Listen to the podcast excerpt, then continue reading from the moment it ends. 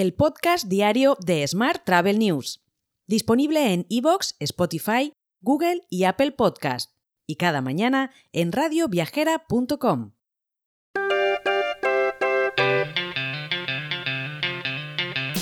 Saludos y bienvenidos a una nueva edición del podcast diario de Smart Travel News, edición número 1144 del martes 21 de marzo de 2023. Hoy es el Día Internacional de los Bosques, el Día Mundial del Síndrome de Down, el Día Mundial del Trabajo Social, el Día Internacional del Color, el Día Internacional de la Eliminación de la Discriminación Racial y el Día Mundial de la Poesía.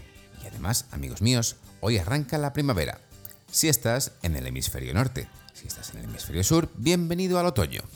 Nuestro patrocinador esta semana es Melia Pro, que vuelve con su Wonder Week. Explora los destinos que deseas visitar y las maravillas que esconden y disfruta de los hoteles de Melia con hasta un 40% de descuento. Además, Melia Pro te devuelve el 8% de tu reserva en puntos de Melia Rewards. Eso sí, solo hasta el 27 de marzo. Y vamos ya con la actualidad del día. Se espera que el turismo en Semana Santa aumente un 20% en comparación con el año pasado, según datos proporcionados por la Confederación Española de Hoteles y Alojamientos Turísticos y según la web Flapping.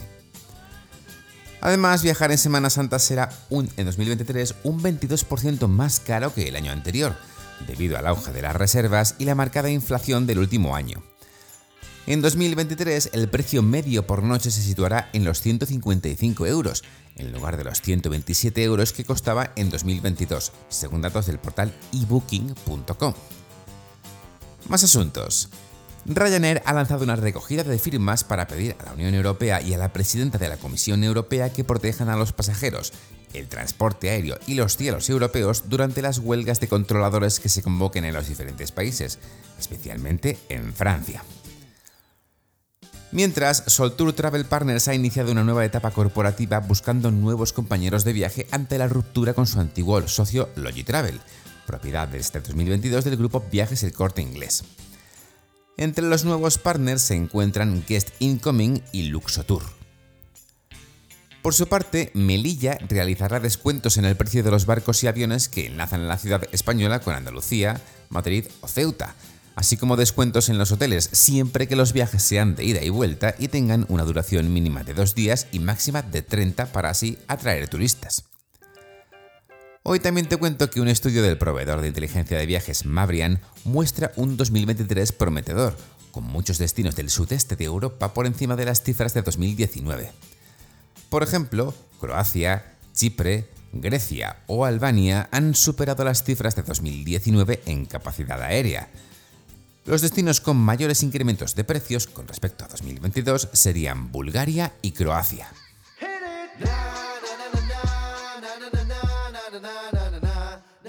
Vamos con la actualidad internacional. El gobierno de Reino Unido eliminará el requisito de un test negativo de COVID-19 para los viajeros procedentes de China continental a partir del 5 de abril, según ha anunciado en un comunicado. La eliminación de estas medidas se produce cuando China ha aumentado el intercambio de información, proporcionando una mayor transparencia en sus niveles de enfermedades nacionales. Mientras, el sector mundial de los viajes y el turismo se enfrenta a otro revés con un descenso significativo de la actividad de acuerdos. El sector, que depende en gran medida de la inversión y las asociaciones estratégicas, experimentó un pronunciado descenso interanual del 60% en la actividad de acuerdos en febrero de 2023, según revela el portal Global Data. Mientras, Cita e Indicio, en colaboración con la Autoridad de Turismo de Aruba, prueban una aplicación que permite a los viajeros cruzar la frontera digitalmente. Así, algunos viajeros que vuelen a Aruba la próxima semana serán invitados a formar parte de un programa piloto para probar una credencial de viaje digital alojada en una aplicación móvil, en lugar de mostrar un pasaporte u otros documentos a su llegada. Y Marruecos tiene previsto gastar 580 millones de dólares hasta 2026 para desarrollar su sector turístico, con el fin de atraer a más visitantes e ingresar divisas. El gobierno marroquí tiene previsto gastar más dinero en marketing, desarrollar más tipos de atracciones, mejorar los hoteles y construir otros nuevos, así como formar más personas en el sector.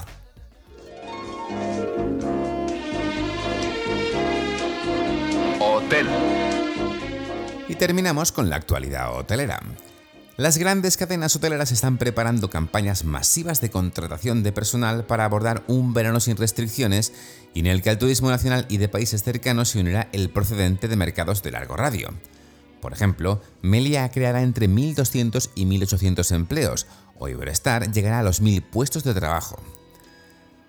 Mientras, la Socimi Atom Hoteles anunció el pasado viernes el cierre de la segunda desinversión en sus cinco años de historia, con la venta de su hotel de Sitges, el Hotel Ibersol Antemare Spa, de 4 estrellas y 116 habitaciones. La venta se ha realizado por valor de 10 millones de euros. Te dejo con esta noticia. Mañana más historias sobre el turismo, así que hasta entonces, muy feliz martes y feliz primavera, u otoño, según donde estés. Hasta mañana.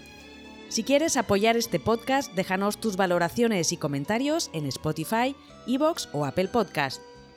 Recuerda que puedes suscribirte a nuestra newsletter diaria entrando en smarttravel.news en la sección Suscríbete. También puedes recibir un mensaje con este podcast y los titulares del día directamente en tu WhatsApp. Solo tienes que añadir a tu lista de contactos el número 646 572 336 con el más 34 delante si nos escribes desde fuera de España, y después enviarnos un WhatsApp con la palabra alta. Gracias por escucharnos.